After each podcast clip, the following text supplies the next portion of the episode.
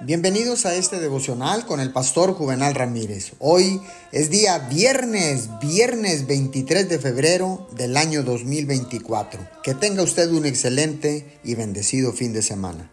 La palabra dice en Hebreos 12:2, puestos los ojos en Jesús, el autor y consumador de la fe. Déjame recordarte que necesitamos mantenernos alerta contra la trampa de la autocompasión.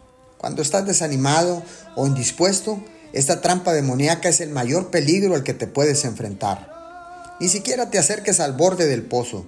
Sus contornos se derrumban fácilmente y antes que te des cuenta ya estará yendo hacia abajo. Siempre ha sido mucho más difícil salir del pozo que mantener una prudente distancia de sus orillas. Por eso, es que Dios te dice que te mantengas siempre en guardia.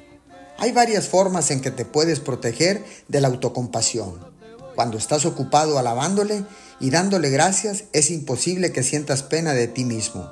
Además, mientras más cerca vivas de Él, mayor será la distancia entre ti y el pozo. Señor, gracias.